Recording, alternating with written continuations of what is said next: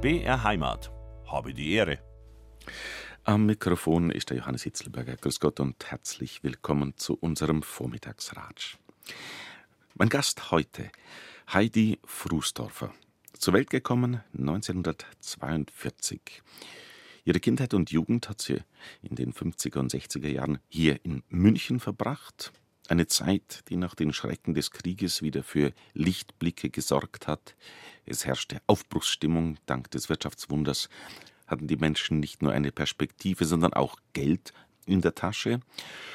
Und so wurden zum Beispiel Ausflüge in die nähere Umgebung attraktiv. Auf die Zugspitz. Der höchste Berg Deutschlands übte eine ungeheure Anziehungskraft aus. Touristen aus aller Welt legten hier einen Stopp ein, wenn sie die Schlösser vom Märchenkönig Ludwig II. besuchten. Urlauber interessierten sich aber auch für die romantischen mittelalterlichen Städtchen Rothenburg ob der Tauber in Franken oder andere Ziele. Heidi Frusdorfer hat einen neuen Bildband herausgebracht im Wartberg Verlag und der heißt eben Von der Zugspitze bis ins Frankenland Kindheit und Jugend in Bayern.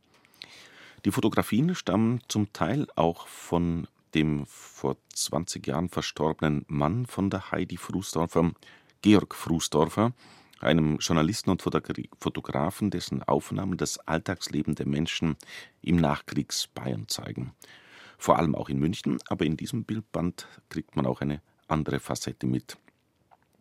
Zusammen mit seiner Frau Heidi hat er damals viele Reportagen über das gesellschaftliche, kulturelle und wirtschaftliche Leben in München geschrieben habe die Ehre, Heidi Frusdorfer. Grüß Gott am Rosenmontag. Ja, grüße Gott, Herr Hitzelberger. Schönen guten Morgen. Ja, Sie nehmen uns heute mit in Ihre Kindheit und Jugend in den 50er Jahren mit Geschichten und Anekdoten und äh, zeichnen die Zeit des Wirtschaftswunders ein bisschen nach. Ja. Und Sie erzählen aber auch, weil Sie ein Münchner Kindl sind, über Ihre Kindheit hier gleich ums Eck beim äh, Funkhaus. Wo kommen Sie ja, genau her? Wo sind Sie? Ich bin groß geworden in der Kreitmeier Straße, also in der Maxvorstadt. Hier zu Fuß zehn Minuten zwischen Erzgießerei und Sandstraße, zwischen Nymphenburger und Dachauer Straße, das Benno-Viertel. Mhm. Das war damals ziemlich äh, zerstört, wie ich mit meinen Eltern, meiner Schwester, wir sind da 1949 hingezogen in eine Wiederaufbauwohnung. Da war noch nichts fertig oder komfortabel, aber man hatte halt schon mal ein Dach über dem Kopf. Und da habe ich gelebt bis 1967. In diese Welt tauchen wir ein. Ja. Hier in München und dann aber auch in die Bayern in Welt Bayern. des Nachkriegsdeutschlands. Ja. Mhm. Habe die Ehre, der Vormittagsratsch auf BR Heimat. Heute mein Gast Heidi Frusdorfer, ein Münchner Kindl, geboren 1942, aufgewachsen im Benno-Viertel, wie sie vorhin es schon beschrieben hat. Ihr Mann war ein bekannter Bildjournalist, der Georg Frusdorfer, Jahrgang 1915. 2003 ist er schon gestorben, ein gebürtiger Straubinger, der aber ja, das Münchner Nachkriegsleben sehr schön in seinen Fotografien dokumentiert hat. Und das hat auch Sie inspiriert und von daher haben Sie auch, sind Sie auch mit diesem Beruf und mit diesem ja. ganzen Jargon in Berührung gekommen. Ja.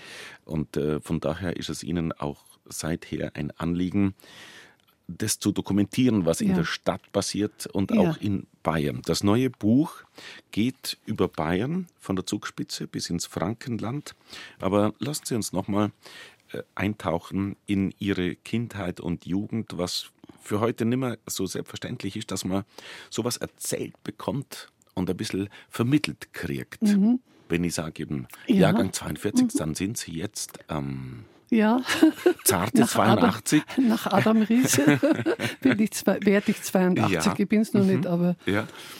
ja, wenn man das Alter erreicht hat, dann freut man sich nicht mehr so auf jedes Jahr, aber man freut sich auch, dass man noch am Leben ist und mir geht es gut und äh, ich kann noch solche Bücher machen und das, das gibt mir äh, Freude. Ja, ja und durch, durch, durch, diese Aktivität geben sie uns später Geborenen, ja. Jetzt bin ich, ja, ich bin auch nimmer so jung, Jahrgang 67, hey, aber da lacht sie.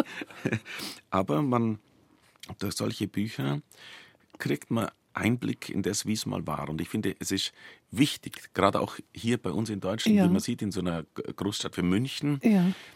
Wie die Zerstörung war, ja. die, diese ganzen Kriegsfolgen, was wir uns da selber eingebrockt haben. Erzählen ja. Sie von Ihrer also Kindheit ja, da ums Eck hier vom ja, Funkhaus. Also ich bin ja nicht in München geboren, sondern in Crossweg in Anhalt und kam 1947 nach München als fünfjähriges Kind.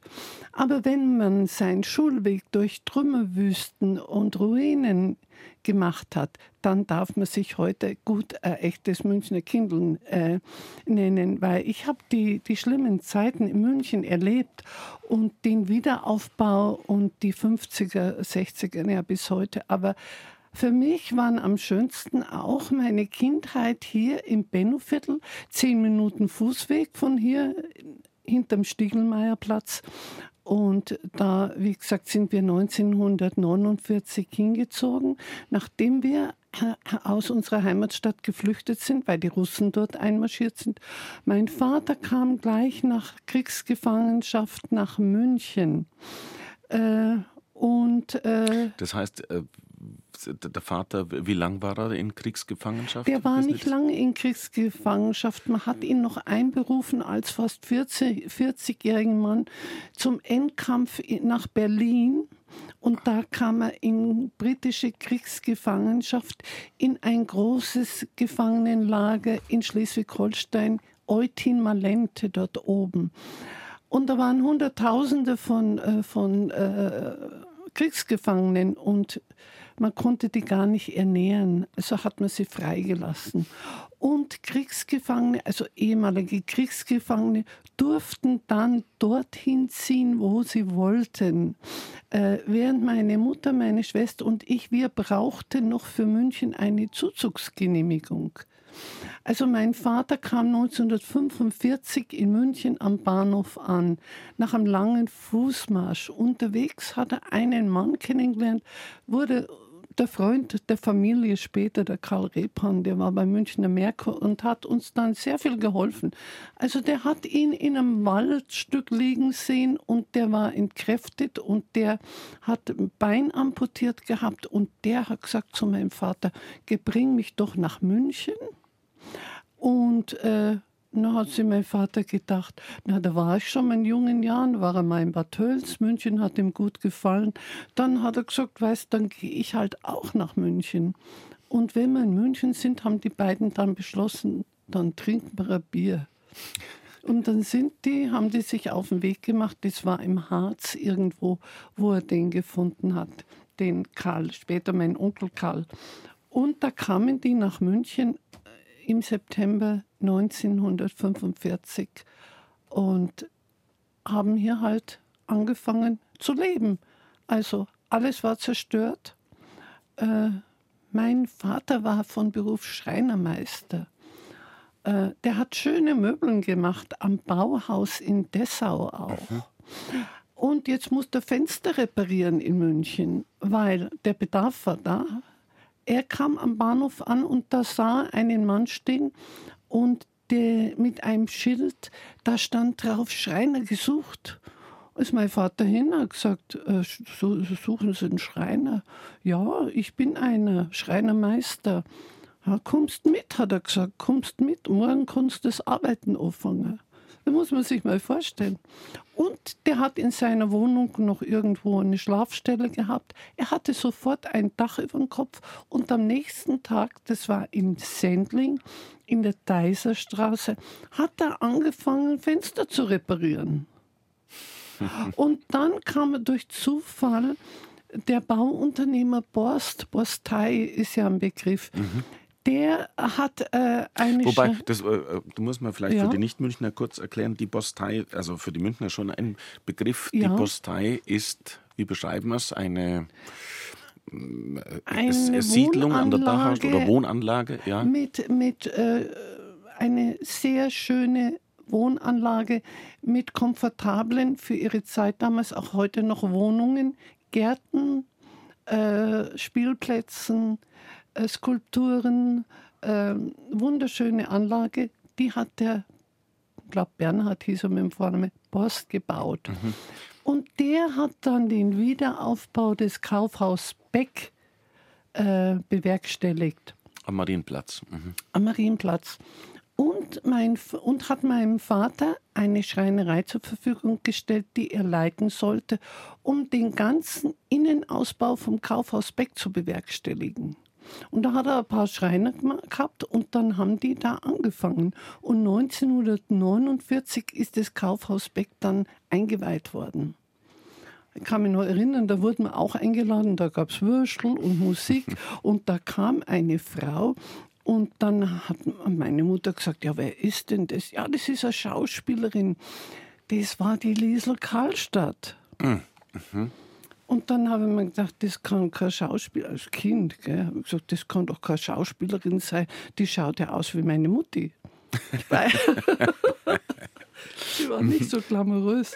naja, jetzt bin ich, habe ich ein bisschen ähm, davon erzählt. Also ich bin dann, sind wir 1949 aber in die Kreitmeierstraße gezogen hier im Bennoviertel und ich kam dann Vorher ging ich in, in äh, Sendling in die Gabelsberger Schule und äh, in die Gotzinger Schule und dann in die Gabelsberger Schule.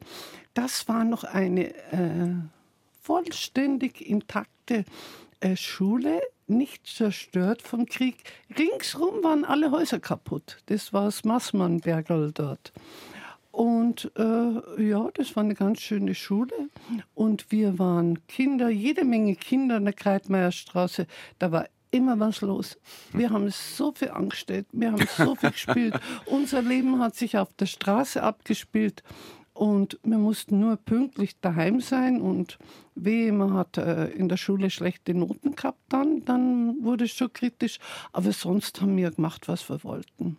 Die Eltern waren mit anderen Sachen beschäftigt in der Zeit. Aber wir haben auch äh, helfen müssen. Also ich habe auch für Nachbarn was äh, organisiert, Kohle geholt mit so einem Leiterwagen, einkaufen gegangen. Ja, im Haus wohnte eine ältere Dame, der habe ich immer die Strümpfe angezogen, da musste ich mit der äh, Katze spielen. Dann habe ich ein bisschen Trinkgeld gekriegt und da ist man dann ins Kino gegangen oder hat sich Süßigkeiten gekauft. Ach, das war eine schöne Zeit. Wir haben so viel Spaß gehabt. Wobei, wenn ich das so höre, der Vater, nachdem er Schreinermeister war, ja. also wenn man da im, im Kaufhaus Beck die Ausstattung mitmacht, ja. Also das war ja schon ein Auftrag. Also da. Das war ein guter Auftrag, ja. ja. Mhm.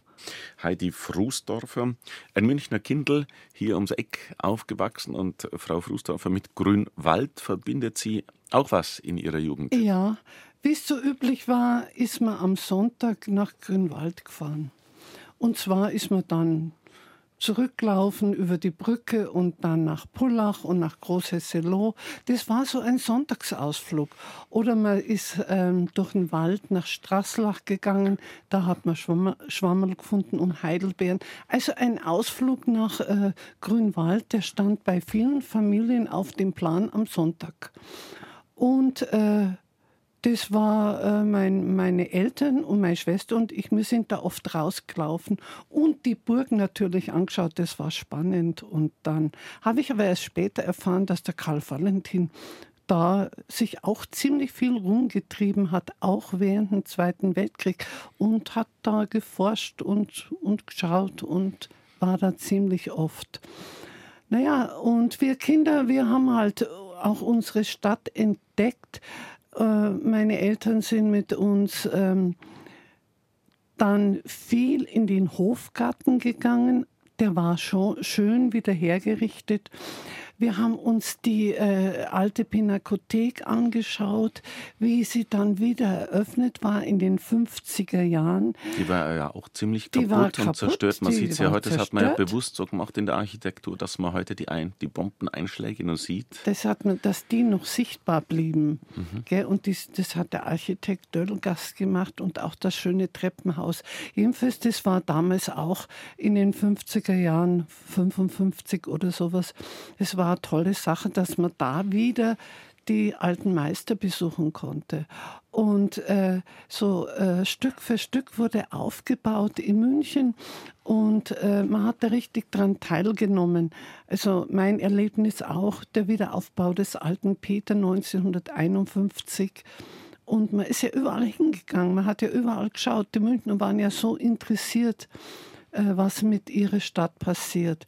Aber so, das muss ich kurz einfügen, solange der alte Peter ist ja, ja auch unser, unser das, ja, äh, ja. das langjährige ähm, Pausenzeichen, Pausenzeichen oder Kennungsmelodie des BR. Ja. Und bei uns heute noch auf BR Heimat haben wir das als Thema drin. Ja, genau. Mhm. Naja, und ähm, aber das Schönste für uns, meine Schwester und mich, wenn, war, wenn unsere Eltern mit uns in die Berge gefahren sind. Also mein erstes Erlebnis war gleich Anfang der 50er Jahre, sind wir nach Kochel gefahren. Und das war aufregend. Wir haben das erste Mal die Berge gesehen. Dann waren wir oft in Bad Tölz am Blomberg, sind rübergegangen zum Zwiesel.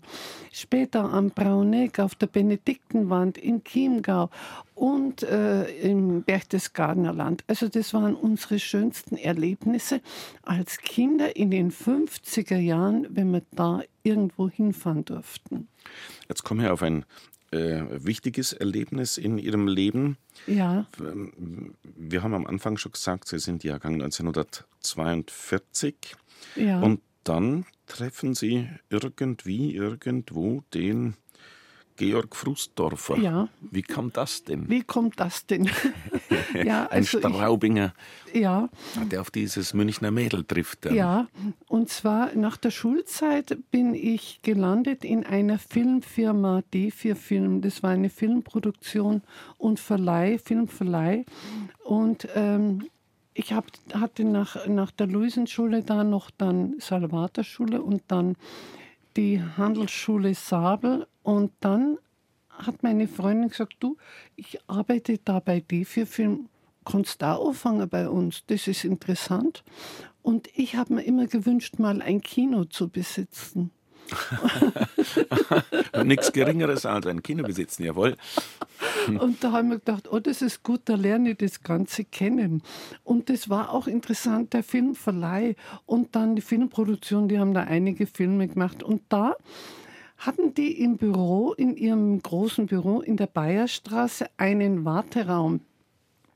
Da kamen die Schauspieler und Reporter und da wurden Besucher eben reingeführt, weil es hatte ja noch nicht jeder ein Telefon, dass man sich anmelden konnte oder so. Also ist man in den Warteraum gegangen und ähm, da war auch der Frusdorfer. Es war ein Reporter, der kam da oft und wollte unseren Chef sprechen. Oder einmal auch war die Christine Kaufmann da. Das war ein Mädchen in meinem Alter ungefähr. Ähm, und die saß auch in dem Wartezimmer und da hatte sie ausgefragt, interviewt. Und der war immer recht nett. Der hat gesagt, es Gott, Fräulein Wahl. Ich hieße Wahl, ja. Und kannte ich so gesichtsweise. Und dann, wenn wir Geld gekriegt haben, meine Freundin Gerda und ich, dann sind wir immer am Monatsende in den Wienerwald gegangen. Da gab es doch die vielen Wienerwaldbetriebe, die Händelstationen in ganz München, Bayern, Deutschland. Und da sind wir in den Weinkeller am Dom gegangen, haben uns einen Schoppen Wein bestellt und ein Händel. Und das war immer toll. Und dann sagt sie, du, da kommt der Fußdorfer. Um Gottes Willen haben wir gesagt, was machen wir jetzt? Schon war er da und hat gefragt, ob er sich hersetzen darf. Und so ist, hat man sich dann näher kennengelernt. Und dann hat er gesagt, was, Sie fotografieren auch? Kommen Sie halt einmal mit, können Sie mich begleiten, könnten Sie mir auch helfen. und so ist es angegangen. Und dann sind Sie ein, ein, ein gutes ja, Gespann Ja, gutes Gespann diesen, geworden. Und ich muss sagen, wir haben 40 Jahre zusammengearbeitet.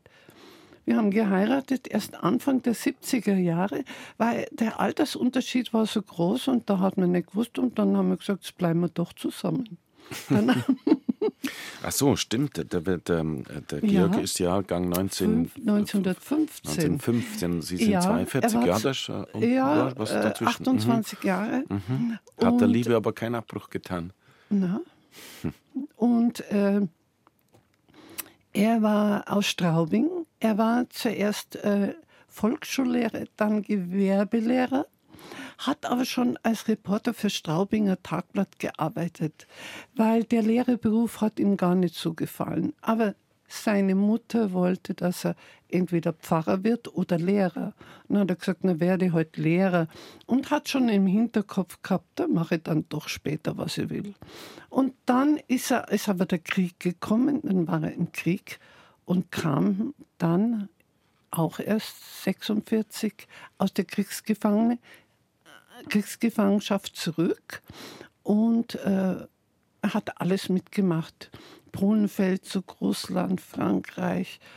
Ach, er war in Jugoslawien, er war in Albanien und war dann froh, dass er in britische Kriegsgefangenschaft kam am Wörthersee.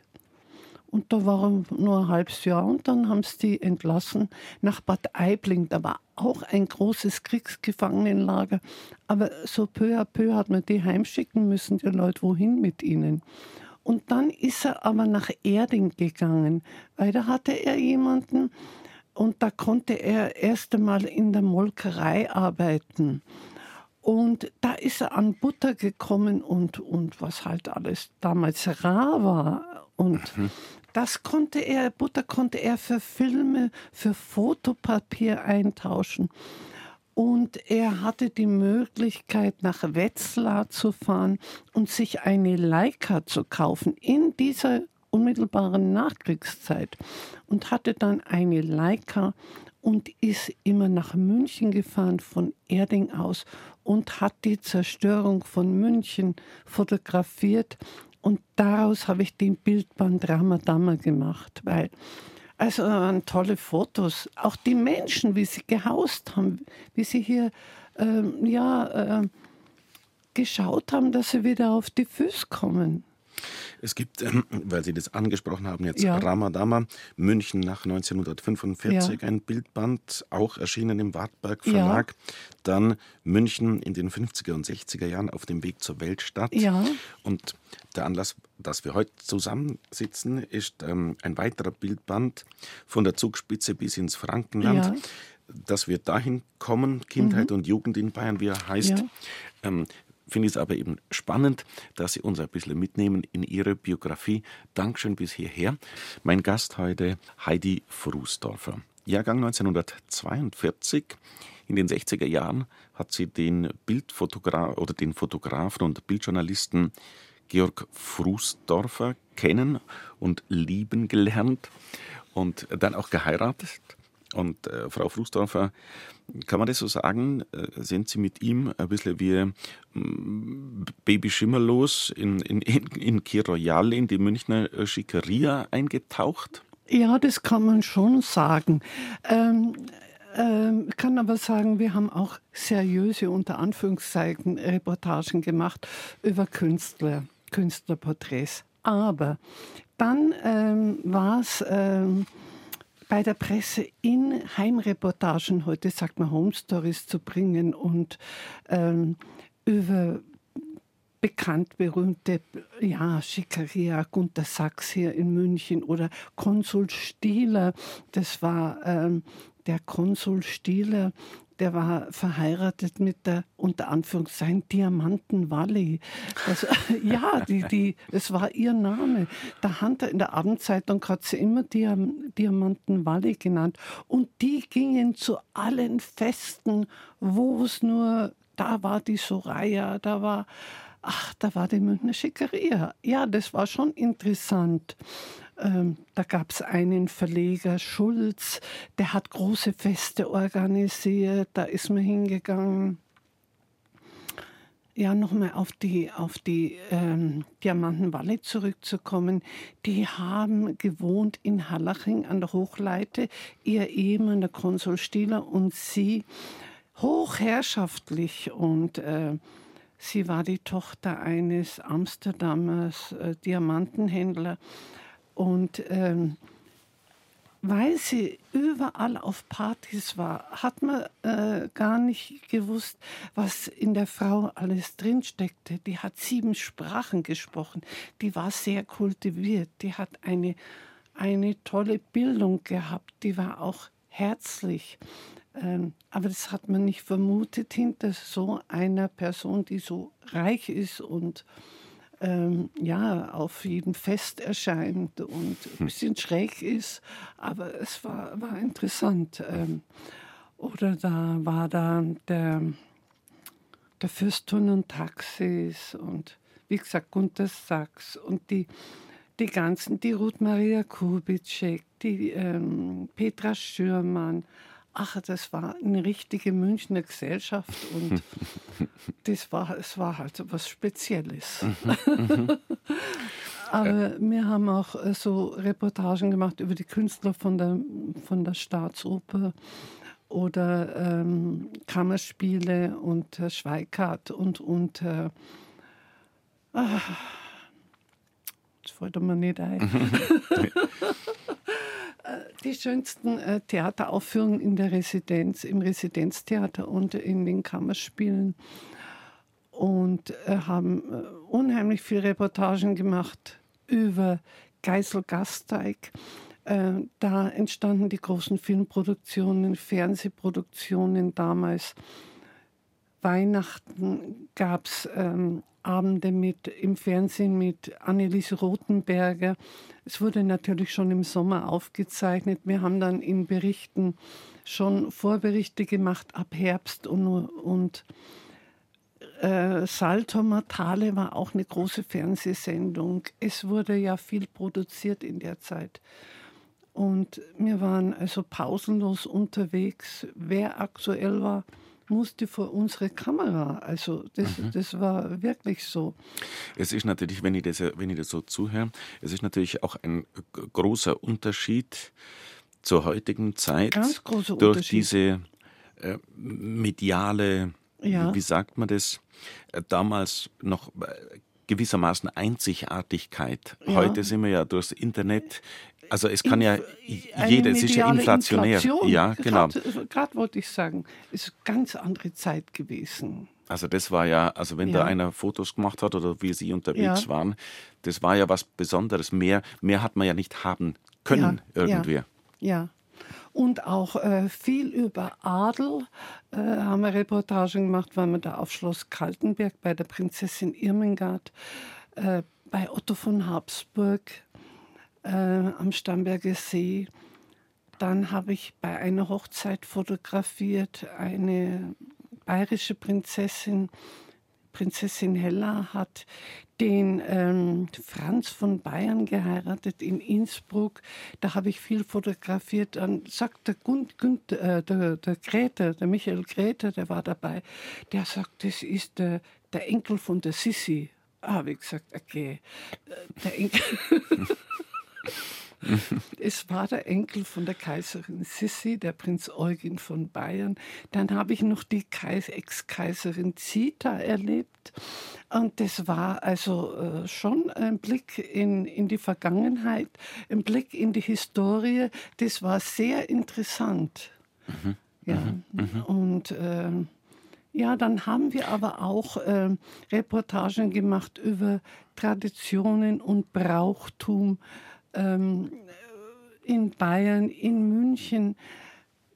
Da hat die Bildzeitung zum Beispiel sich neu etabliert, in München Bild München in den 60er Jahren. Die wollten immer ein besonderes ähm, Münchner Bild haben, also unter dem Titel Verborgenes München. Und da haben wir unheimlich viel äh, Sachen fotografiert in München. Eine alte Burgfriedenssäule oder äh, irgendwelche Traditionen oder Wahrzeichen, Sehenswürdigkeiten. Und das hat uns auch viel Freude gemacht. Das war dann eine Abwechslung äh, zu, zu der Schickeria irgendwie. Da haben wir uns immer gefreut, wenn wir irgendwie da eine alte Burgfriedenssäule gefunden haben oder, oder die Schäffler fotografieren konnten und eine Geschichte drüber schreiben. Das war dann auch eine sehr schöne Sache. Mhm. Wenn, wenn ich äh, jetzt Ihren ja. Werdegang anschaue, also Ihren persönlichen, ja. ohne den Georg Frusdorfer, ja. der ja schon 2003 verstorben 2003 ist. ist er verstorben, ja, mit verst 88. Ja. Mhm. Mhm. Ähm, seither haben Sie ja eine ganz eigene journalistische Tätigkeit entwickelt, wenn man das so sagen darf. Also ähm, wir haben noch gemeinsam das Buch gemacht, Hurra, also ein Bildband, Hurra, wir leben noch, München nach 1945. Da kam der Wartberg Verlag auf meinen Mann zu und hat äh, gesagt, äh, irgendwie haben die mal seine Fotos über München äh, irgendwo gesehen, über die Zerstörung Münchens, ob er da nicht ein Bildband machen äh, könnte. Und dann haben wir gesagt, ja, das machen wir. Und dann hat das angefangen, die Zusammenarbeit mit dem Wartberg Verlag. 2002 haben wir dann angefangen, den Bildband zu machen. Und mein Mann ist im Juni 2003 gestorben und da habe ich gerade die ersten Korrekturen dann gemacht und ist, der Band ist dann im Herbst 2003 erschienen. Und das hat er leider nicht mehr erlebt. Das hat mir so leid getan. Wie ich dann den Bildband in Händen gehalten habe, da war ich schon sehr traurig. Und dann habe ich mir gedacht, jetzt mache ich weiter so ein Bildband vielleicht über die 50er Jahre, weil es waren ja so viele Fotos da mhm. von den 50er mhm. Jahren. Mhm. Da könnte ich ein Bildband draus machen. Aber dann rief der Wartberg Verlag an und sagte, könnten Sie einen Bildband machen? Wir Kriegskinder, Münchner Zeitzeugen erinnern sich, wie das Kriegsende, wie der Krieg Münchner äh, den Krieg hier erlebt haben. Und dann habe ich mir gedacht, ui, je, je, je. aber ich mache das. Und dann habe ich einige wertvolle Zeitzeugen gefunden, die mir ihr Schicksal erzählt haben was in München passiert ist, Bombenangriffe, Flüchtlinge und so weiter. Die haben mir dann ihre eigenen Fotos zur Verfügung gestellt und ich habe Fotos aus der Zeit, die mein Mann gemacht hat, dazu gemacht. Und da ist der zweite Bildband erstand, äh, entstanden, wir Kriegskinder. Und hatte aber schon mit dem anderen angefangen, äh, München im Wirtschaftswunder. Und da ist der Wartberg Verlag eingestiegen und hat gesagt, ja, den bringen wir. Und das war eigentlich mit meinem Lieblingsbuch. Mhm. Also das heißt, äh, der hieß Wir sind wieder wer, München im Wirtschaftswunder. Also man sieht, seit der Zeit, in den ja. letzten 20 Jahren war eine äh, fruchtbare Zeit ja. von der Heidi Frusdorfer, ja. was, was da alles entstanden ja. ist. Das jüngste Produkt, auf das kommen wir jetzt mhm. nämlich dann in der kommenden Stunde. Das heißt von der Zugspitze bis ins Frankenland, Kindheit und Jugend in Bayern. Dankeschön, dass Sie da sind, Frau Frusdorfer. Gleich reden wir weiter. Ja.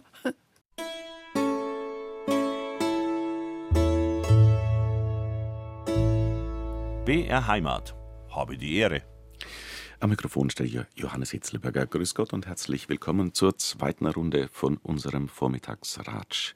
Mein Gast heute, die Münchnerin Heidi Frusdorfer. Nochmal Grüß Gott und herzlich willkommen. Grüß Gott nochmals, ja. Sie nehmen uns mit in Ihre Kindheit und Jugend in den 50er Jahren mit Geschichten und Anekdoten, die die Zeit des Wirtschaftswunders erlebbar machen. So kann man es ja, beschreiben. So kann man es beschreiben, ja. Anhand von Fotos ihres verstorbenen Ehemannes, Georg Frusdorfer, ja. Münchner ein bisschen älteren Kalibers werden den Namen sicher noch kennen, Georg Frusdorfer. Ja, bestimmt, ja. Und ihr neuer Bildband, erschienen beim Wartberg Verlag, heißt Von der Zugspitze bis ins Frankenland, Kindheit und Jugend in Bayern. Darüber ja, reden wir in dieser Stunde. Und, äh, da bin ich ganz glücklich drüber, dass ich den machen durfte. Und ich habe mich auch drüber gefreut, weil ich bin jetzt doch schon ähm, 81, werde bald 82, dass ich sowas machen konnte nochmal. Und über Bilder verfüge ich ja, äh, die mein Mann gemacht hat. Dann habe ich noch alte Fotos verwendet, die in meinem Besitz sind. Und auch eins, das ich damals in der Zeit gemacht, ein oder zwei Fotos. Und dann habe ich noch ähm, Bilder von renommierten Bildreportern, Bildjournalisten der Zeit verwendet, wie der Rudi Dix, der war für den Münchner Merkur, oder Alfred Strobel oder äh, Bruno, äh, Bruno Dings.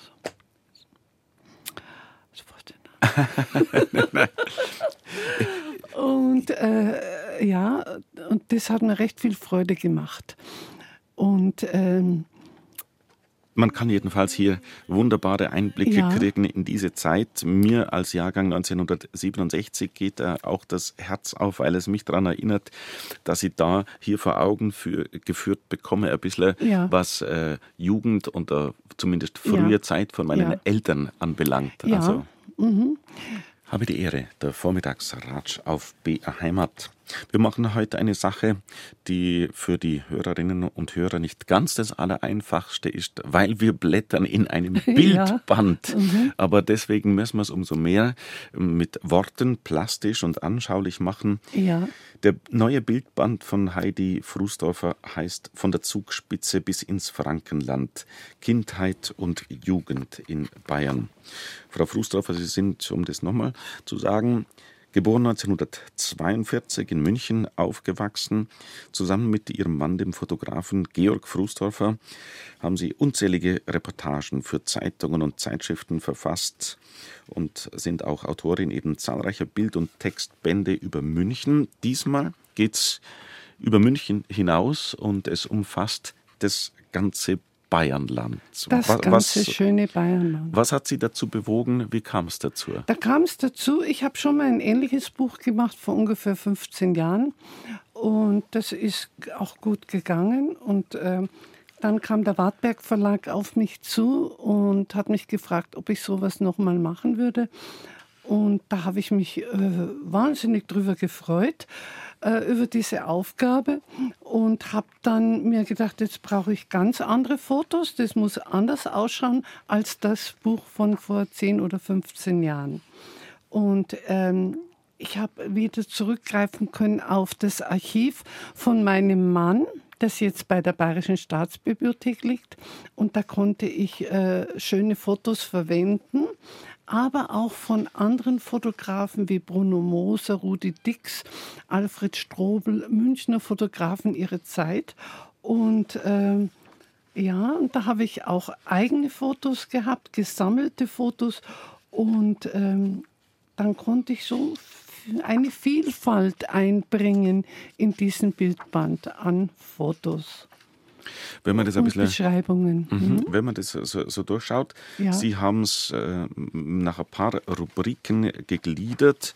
Ja. Da heißt, äh, beginnen dort zum Beispiel mit das Alltagsleben, äh, überschrieben auch noch, oder der, der, Untertitel dann noch Wohnungsnot, Stravanzen, Alltagspflichten. ja. ja.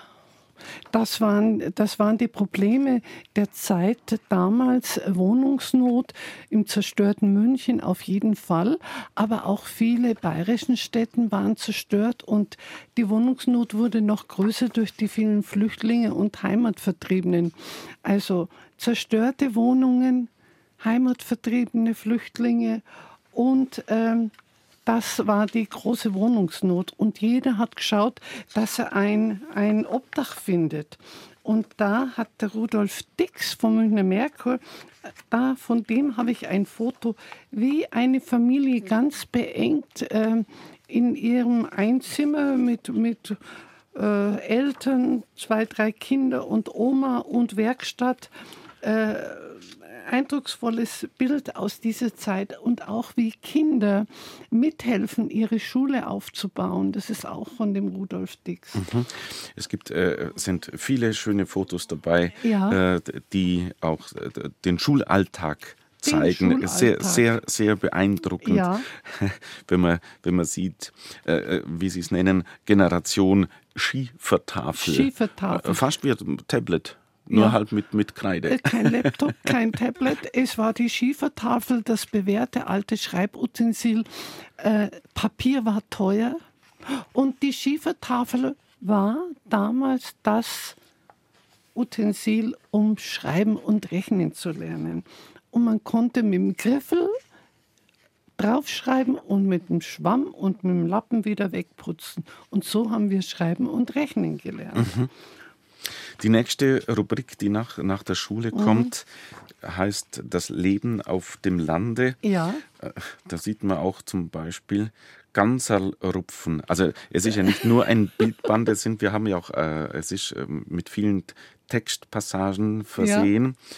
Das Leben auf dem Lande, als der Traktor das Pferd ersetzte. Das ja. ging ja alles nach dem Krieg erst los. Also ja, die äh, Industrialisierung der Landwirtschaft, die äh, kam langsam in Gange, weil man gemerkt hat, man muss anders wirtschaften. Man hatte keine Arbeitskräfte mehr. Viele Arbeitskräfte zogen in die Städte, weil durch das, äh, die Aufbaujahre und das Wirtschaftswunder wurden die Arbeitskräfte gebraucht in den Städten und die Leute hatten hier ein unabhängiges Leben, äh, geregelte Arbeitszeiten, guten Verdienst und da wurde es am Land äh, knapp mit mhm. Arbeitskräften. Mhm. Mhm. Und um existieren zu können, musste man die Landwirtschaft, es war damals noch der größte Wirtschaftsfaktor, musste man die Landwirtschaft modernisieren. Und das sind noch Fotos, die hat mein Mann gemacht. Ähm, Im bayerischen Wald ein alter Mann trägt das Futter für sein Vieh auf dem Rücken holt das von weit her, damit das Vieh Futter hat. Da sieht man noch einen Pflug. Mhm. Mhm. Da sieht man noch, wie die Handarbeit ist auf dem, auf dem Flachsfeld, wie der Flachs geerntet wird. Also das Leben auf dem Land, habe ich geschrieben, war kein Heimatfilm. ja, genau. Ja. Denn Armut und Arbeitslosigkeit prägten noch äh, die Landwirtschaft.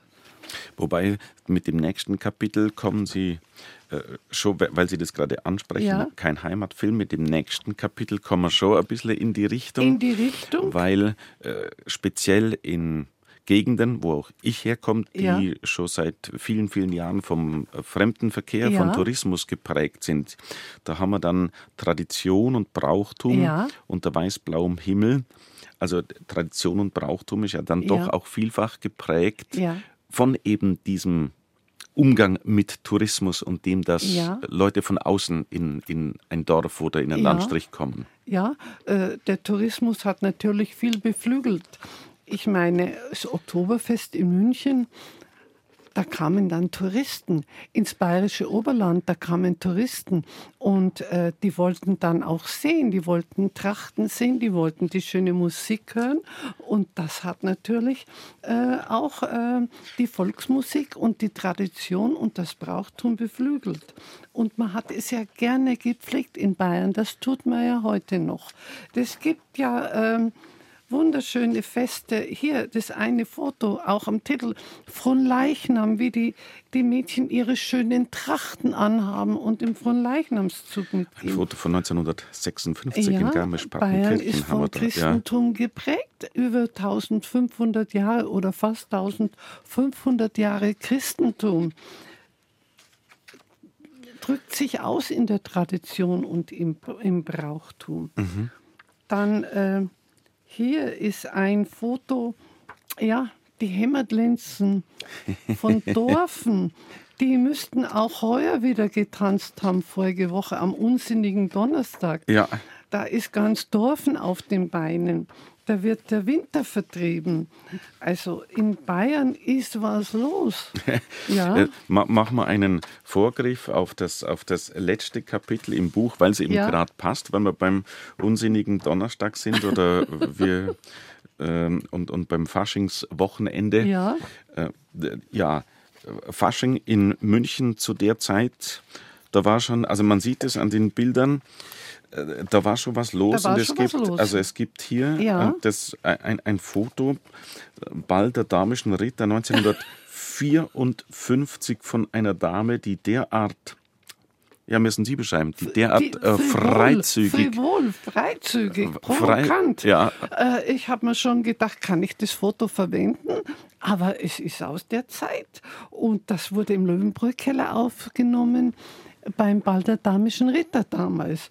Und äh, die eine Dame steht breit breitbeinig da und die andere schlupft da unten durch, geschminkt. In, äh, Netz, in äh, Netzstrümpfen und, und, und, und, und aus und, Dekolleté. Ja, weitest. Also sehr ja. gewagt. Und mein Mann hat das vor die Linse bekommen, hat natürlich drauf gedrückt. War ein spannendes Foto. Heidi Frusdorfer, gebürtige Münchnerin, hier aufgewachsen in den 50er und 60er Jahren. Ich muss noch vorausschicken, ich war mit meinen Eltern mal in Lengries auf Urlaub, da haben wir uns da einquartiert. Meine Eltern haben immer Bergtouren gemacht, ich auch. Und einmal habe ich gesagt, ich mag nicht, ich mag ins Schwimmbad gehen. Und da bin ich ins Schwimmbad gegangen, es war im August. Und da plötzlich jemand drehte sein Kofferradio auf. Es war ja damals große Mode, ein Kofferradio zu besitzen und hat dieses Rock Around the Clock gespielt. Und da hat ein Paar zu tanzen angefangen und dann haben sie alle getanzt. Das war so aufregend. Mhm. Äh, das hat die Jugend mitgerissen. Ähm, ja, das war das Modernste vom Modernen damals. Das war das Modernste. Und man hat natürlich das von dem amerikanischen Soldatensender, weil wir waren ja ein besetzt von den Amerikanern besetztes Land und die Soldaten wollten ihre Musik hören und die deutsche Jugend auch und das hat der AFN, der American äh, Forces Networks, der amerikanische Soldatensender hat aus der Kaulbachstraße in München gesendet und zwar um, um die Mittagszeit Lunchen in Manchen. Also Lunchen, Mittagessen in Manchen. München ohne die zwei Ütepfel. in Manchen. in Manchen. Und das hat man sich angehört. Und ich habe mal gehört, der Peter Kraus hat sich das auch immer angehört und, und das aufgesogen und mhm. da mit, mitgemacht, mitgerissen worden sozusagen. Und da so seine ja. Prägung erhalten, ja. kann man sagen. Und dann ja. entstanden in München äh, Rock'n'Roll-Clubs äh, für die Jugend. Also wir unter 16 Jahren durften da auch hingehen am Samstagnachmittag äh, von vier, von vier bis sechs Uhr. Und das wollten wir auch können, weil es war schon fast akrobatisch. Mhm. Und unsere Eltern waren da nicht sehr begeistert, aber was konnten sie machen? Gell? Das war halt, das war der, der Rock'n'Roll. Wir haben immer gesagt, krempelt die Musik um. Mhm. Schluss mit dem alten Foxtrot mhm. und langweilig. Man war also mitgerissen. Es mhm. war toll. Ähm, zum Beispiel am Oktoberfest. Da gab es die Zubahnschau. Das war ein großer Pavillon, ein großes Zelt mit einer Bühne von Zuban. Das war eine Zigarettensorte. Und die haben zu jeder Stunde abwiesen, Öffnung 11 Uhr oder 12 Uhr, bis spät zu jeder Stunde eine Rock'n'Roll-Show veranstaltet. Und da standen die Menschen, ach, die wollten gar nicht mehr weggehen. Und da haben junge Leute getanzt, Mädchen in Petticoats und in gelben Kleidern oder grün oder rot, pink. Und die Jungs, und das war, die sind da über die Bühne gewirbelt. Und alle haben das nachgemacht. Also das war, das war einfach umwerfend. Das war mhm, mhm. fast schon eine Krankheit. das ist schön, Ihnen zuzuhören, weil ja. Sie nehmen uns so begeisternd mit in Ihre Jugendzeit. Ja. Heidi Frusdorfer, Jahrgang 1942, wenn man das nochmal ja. äh, mit einflechten darf. Ja. Und wir reden aber natürlich jetzt in dieser Stunde nicht nur über München, weil der neue Bildband, den Sie herausgebracht haben, ja. der nimmt uns mit in diese Zeit, in Ihre Jugendzeit. Ja von der Zugspitze bis ins Frankenland. Ja. Da, da, findet sich ganz viel Unterschiedliches. Wir haben jetzt, das war gerade der Aufhänger auch für den äh, Bill Haley, weil, weil ein Kapitel sich dem Fasching widmet. Neue Lebensfreude heißt das Kapitel Fasching, Rock'n'Roll und Budenzauber. Aber es geht ja auch noch um, um ganz andere äh, Themen in dem Buch. Zum Beispiel auch äh, ja, um, um, um die Autowelle. Wir sind ja. heute natürlich, reden wir über das Aus des Verbrennermotors, ja. aber da, damals war das Auto ja das. Das Ding. ist, was sich jeder erträumt hatte und vor allem die Jugendlichen. Also ein junger Mann hat gespart auf sein Auto. Ähm, ein Volkswagen war natürlich eine tolle Sache. Aber dann kam die Isetta auf. Die Isetta wurde von BMW produziert, eher in München. Und zwar auf dem Genfer Autosalon hatten BMWler dieses kleine Gefährt, diese, man hat es später Knutschkugel genannt, wegen seiner Form haben sie das entdeckt und mit nach München genommen und es ist hier produziert worden. Also wie in Wolfsburg 1955 der millionste Käfer, VW Käfer vom Band lief, lief hier in München schon die Isetta, die zehntausendste Isetta vom Band. BMW hat ja die großen Autos produziert, V8 und dann die Isetta. Und dann hat man gesagt, die müssen jetzt auch was anderes produzieren, Mittelklassewagen, die 1500er Serie. Und dies kam dann aber erst in den 60er Jahren. Aber in den 50er Jahren war die Isetta Kult oder die, das Gokomobil oder ja, was man halt, ein Auto überhaupt. Das höchste der Gefühle war natürlich der VW Käfer. Mhm. Also ich als junges Mädchen bin mal mit einem mitgefahren, schon hat er mich eingeladen, fahren wir ein bisschen raus an Tegernsee und dann sind wir auf die Autobahn und dann ist er über 60 gefahren. Dann hat er gesagt, jetzt musst du ruhig sein. Ich fahre jetzt 60. Äh, dann weil die konnten ja alle nicht so gut Auto fahren. Sie war, es war ja alles noch neu und da kauften sie sich ein Auto und, und waren noch ziemlich ungeschickt. Habe die Ehre, der Vormittagsratsch auf BR Heimat. Heute mit Heidi Frusdorfer. Die Münchnerin hat einen wunderschönen Bildband zusammengestellt, der heißt Von der Zugspitze bis ins Frankenland. Kindheit und Jugend in Bayern. Und zwar Kindheit und Jugend in Bayern meint die Zeit, in der Heidi Frusdorfer jung war. Das waren die 50er und 60er ja. Jahre. Mhm. Sie haben es äh, gerade schon ein bisschen beschrieben und angedeutet. Eine Zeit, die angesichts des Wirtschaftswunders alle ein bisschen elektrisiert hat. Das stimmt. Und, und natürlich ja. auch ein bisschen vergessen gemacht hat, was für eine dunkle Zeit hinter einem liegt. Davon wollte niemand mehr was wissen. Man, wollte, man hat nach vorne geschaut. Und dann kam eben das, die Zeit, wo man ein bisschen verdient hat, mehr verdient hat, das Wirtschaftswunder und man konnte sich Sachen leisten, die wären ja vorher undenkbar gewesen. Dass jeder sich so ein Auto leisten kann, das war dann möglich. Und äh, jeder wollte ein Auto haben, die jungen Leute vor allem. Motorrad, eine schöne Maschine, ja. Oder ein Auto und wenn es auch nur ein kleines war, ein Kleinstauto. Und die jungen Damen wie eine Heidi äh, beeindruckt mit so einer Maschine von mir aus. Ja, da hat man schon geschaut. ja. Aber ich kann mir auch noch erinnern, der Bäcker in der Kreitmeier Straße, wo ich eben groß geworden bin, es war schon in unseren Augen, wir Kinder oder junge Mädchen, der war schon über 40 und der hat einen Führerschein gemacht. Und dann haben wir ihm zugeschaut, wie er Fahrstunden genommen hat. Und da haben wir gesagt, mei, das wird was werden. Wir fahren einmal ganz rasant. ihr äh, Mann, der Georg, hat sie aber nicht beeindruckt mit solchen Maschinen. Der hat sie beeindruckt, weil er gut fotografieren konnte. Weil er gut oder? fotografieren konnte. Er hatte einen Volkswagen, einen roten Volkswagen. Und das war, das war in den 60er Jahren was Schönes, mhm. ein Volkswagen zu haben. Mhm. Mhm. Ja, und als Reporter brauchte er ein Auto. Und er ist gerne gefahren. Er war ein leidenschaftlicher Autofahrer. Mhm. Ich später auch.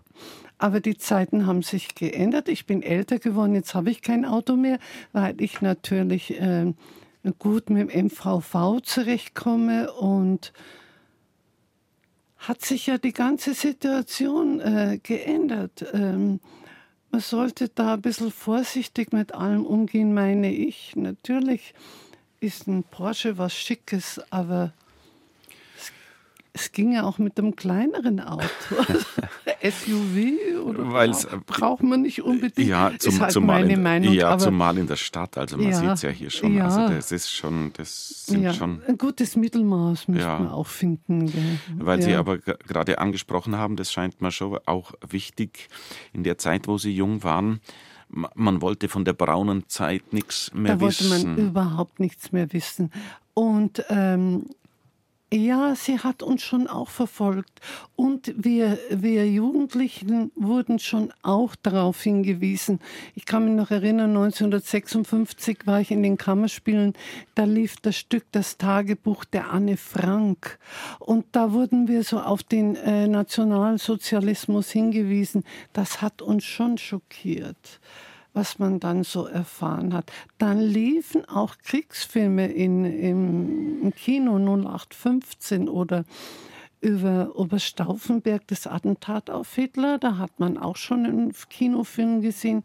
Also man hat Oder dann die schon Brücke aus der Zeit von Bernhard Wicki auch Bernhard ganz, Wicki. Ja. Die letzte Brücke äh, war mit Maria Schell noch ein Kriegsdrama und die Brücke mit Bernhard Wicki, das hat einen schon mitgenommen. Und wir kannten ja die Zeit. Im Hinterkopf hatten wir die. Und unsere Eltern, wenn sie unter Freunden waren, unter sich, dann haben sie natürlich über die alte Zeit gesprochen, weil das hat sie ja verfolgt. Aber nach außen hin überhaupt mhm. nicht. Mhm.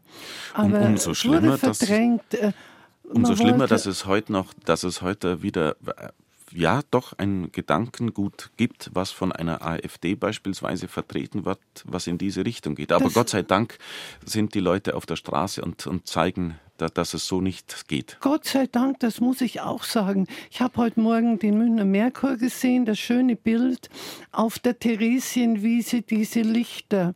München leuchtet stand drunter oder steht drunter. Und dann ein Satz, die schweigende Mehrheit schweigt nicht mehr. Und das ist richtig so. Wir müssen, äh, wir müssen dazu Stellung nehmen. Rassismus hat bei uns keinen Platz. Mhm. Ausländerfeindlichkeit. Nein. Schauen Sie, wir haben seit 1946 die, bayerische, die erste bayerische Verfassung. Die wurde auf Initiative der amerikanischen Besatzer geschrieben. Aber verfasst hat sie unter anderem der erste bayerische Ministerpräsident Wilhelm Högner mit dem Scharnagel Oberbürgermeister und mit dem Thomas Wimmer. Und da heißt es, Bayern ist ein Freistaat. Und dann heißt es, Bayern ist ein Kulturstaat, Bayern ist ein Rechtsstaat und Bayern ist ein Sozialstaat. Also ein Kultur, Rechts- und Sozialstaat. Und das müssen wir uns äh, erhalten. Das ist wichtig. Und in einem Rechtsstaat hat Rassismus oder Ausländerverachtung oder andere, andere Parolen haben überhaupt keinen Platz. Was man da über Potsdam gehört hat, das ist ja schockierend. Mhm, mh. Aber das kann nicht sein. Wir müssen zusammenleben, es geht nicht anders. Und, und das, das tun wir. Und wenn man, ja, ja das, wie heißt es im, im, Grundgesetz? Die Würde des Menschen ist unantastbar. Ja. Das lassen wir so stehen. Mhm. Habe die Ehre, der Vormittagsratsch auf BR Heimat. Heute mein Gast Heidi Frusdorfer aus München. Sie hat einen neuen Bildband herausgebracht. Aufnahmen, die zeigen Landschaften und Orte Bayerns und offenbaren die Schönheit und Vielfalt des Landes. Sie dokumentieren das Alltagsleben, Schulzeit der Kinder und Jugendlichen und diese Fotografien veranschaulichen Tradition und Brauchtum, das Leben auf dem Lande und auch die neue Lebensfreude, die in den 50er und 60er Jahren natürlich besonders die Jugend erfasste. Frau Frusdorfer, Ihre Jugend in dieser ja, Zeit als ja. Jahrgang 1942? Ja, in den, in den 50er Jahren Kind, Mädchen mit 19, 1960, 18 Jahre alt. Und in dem Jahrzehnt hat man viel, habe ich viel erlebt. In dem Büchlein haben Sie, ja, wie ich es schon gerade angesprochen habe, alles, hm, das ganze Alltagsleben zusammengestellt. Ein schönes Kapitel auch, wenn es heißt, ist jetzt ein kleiner Rückgriff nochmal auf was gerade war. Wenn das Christkind kommt, schöne Aufnahmen vom Christkindlmarkt in München und auch in Nürnberg und auch zum Beispiel wie in Fürstenfeldbruck die Luzien- oder Luzinhäuschen. Luzinhäuschen, ja, ja. ja. Das mit den Luzinhäuschen, das ist ein schöner alter Brauch. Und zwar basteln die Schulkinder die Häuschen nach Vorbild sind die Häuser in Fürstenfeldbruck und dann werden Lichter reingesetzt und dann schwimmen die auf der Amper. Ähm, das ist am 13. Äh, Dezember, am Tag der heiligen Lucia. Und das ist wieder jedes Jahr. Ich habe mir schon vorgenommen, mal wieder hinzufahren und das äh, anzuschauen. Es war, die Aufnahme hat mein Mann dann in den 50er Jahren gemacht. Und äh, die Weihnachtszeit war überhaupt eine sehr schöne Zeit, weil wir noch nicht so verwöhnt waren, weil man sich noch über eine neue Puppe gefreut hat oder über äh, Dinge, ja, es war noch nicht luxuriös oder man hat auch wenig Wünsche gehabt. Für uns Mädchen war halt schön eine Puppe zu bekommen und oft lag verschwand die Puppe kurz vor Weihnachten und Weihnachten war die alte Puppe wieder da, neu angezogen. Und man wollte aber auch mal eine neue Puppe haben. Oder ein Mensch ärgere dich nicht Spiel oder Mikado-Spiel. Das war damals so Mode. Und da hat man sich so gefreut über wenig. Ich habe ein Anorak mal gekriegt. Ähm, da lag nichts am Gabentisch, nur ein paar Kleinigkeiten. Und dann war ich ein bisschen enttäuscht, aber ich habe mir nichts anmerken lassen, weil als Kind hat man nicht gefordert, also in der Zeit nicht. Und dann hat meine Mutter gesagt, ach, jetzt habe ich noch was vergessen. Und dann ging sie raus und kam mit einem Anorak zurück. Dein neuer Anorak. Ich war sowas von glücklich und selig. Es war so schön. Also wir haben uns so gefreut über alles. Mhm, mh. Und äh, das war eine schöne Zeit. Ähm, man hat noch nicht so tolle Bäume gehabt, Christbäume. Das waren einfache Fichten, aber man hat sie mit viel Lametta geschmückt. Lametta war überall die große Mode, mhm. äh, Lametta. Und dann hat man doch in Bayern immer mehr auch Strohsterne selber gebastelt und aufgehängt. Und dann gab es die schönen Christkindlmärkte, das Christkindlmarkt in Nürnberg. Da ist ein Bild drin von 1952. Es war natürlich noch nicht so üppig, das war bescheiden, aber schön. Und ein Kind, das da so eine kleine äh, Flöte ähm, äh, sich anschaut oder Puppen bewundert. Also und der Christkindlmarkt. Bei dem Christkindlmarktfoto von Nürnberg sieht man sogar, wenn ich mich hier nicht täusche, auch äh, noch Kriegsschäden. Noch Kriegsschäden, ja. ja. Mhm, mh. Da bin ich, äh, das ist nicht von meinem Mann das Foto, da bin ich nach Nürnberg gefahren ins ins Stadtarchiv und der, der Leiter hat mir dieses Foto dann zur Verfügung gestellt. Das und wollte ich nochmal fragen, wie, aus, aus welchem Bildmaterial setzt sich das Büchlein nochmal zusammen? Denn, ja. Also Sie konnten ja äh, auf das reichhaltige Archiv von ihrem Mann zurückgreifen, das ja, mittlerweile bei der, bei der Bayerischen Staatsbibliothek liegt. Aber mhm. ich darf die Fotos verwenden für meine Projekte. Mhm, mhm. Und in der Staatsbibliothek, da äh, sind, ist eines der größten Bildarchive überhaupt. Und da sind viele ähm, zum äh, Fotografen aus der Zeit, zum Beispiel die Felicitas Timpe, da sind auch einige Bilder hier. Oder äh, Fotos von, von äh, Timo Walz habe ich auch in dem Buch drin. Mhm. Und zwar das Kasperltheater. Der Timo Walz, sein Bilderschatz äh, wurde erworben nach seinem Tod. Der Timo Walz war also Fotograf eigentlich nicht, aber er hat gerne fotografiert und viel. Der war leitender Angestellter in der Münchner Residenz in der Bauleitung war auch maßgeblich am Wiederaufbau beteiligt. Aber in der Kriegszeit hat der Timo Walz, es war ein Schweizer eigentlich, der kam nach München und hat hier eben gewirkt, hat er in seinem alten, ich glaube Opel oder was, die bayerische Königskrone, das Zepter und den Reichsapfel und viele andere wertvolle äh, Juwelen und Bilder transportiert, raus aus München, mhm. weil ja hier waren ja dann die großen Angriffe. Die, die, diese äh, wurden ja äh, die Residenz wurde ja zerstört, zu 90 Prozent zerstört. Die alte Pinakothek wurde, vorher hat man die, die Bilder alle weg, weil man wusste, wenn die Angriffe äh, kommen, dann sind die Bilder weg, die alten Gemälde. Und so war es auch in der Residenz. Und da ist er mit seinem äh, Auto nach Neuschwanstein gefahren, wollte die Bilder dort verstecken und das war ihm doch nicht so sicher und dann ist er über Waldwege und Feldwege zurückgeschlichen an den Tegernsee und da hat er bei einem Bauer dann die bayerische Krone und das mhm. Zepter und den Reichsapfel versteckt. Und sein, sein ähm, Fotoerbe ist auch in der Bayerischen Staatsbibliothek. Geschichten also. und Anekdoten, die sich mit diesem kleinen Bildband ja. verbinden, ja. erschienen im Wartberg Verlag von der Zugspitze bis ins Frankenland Kindheit ja. und Jugend in Bayern, mhm. zusammengetragen und erzählt von Heidi Frusdorfer. Frau Frusdorfer, Dankeschön Gerne. für Ihren Besuch und Ihre Schilderungen mhm. und dieses Eintauchen in Ihre Biografie und in bayerische Geschichte. Dankeschön. Gerne.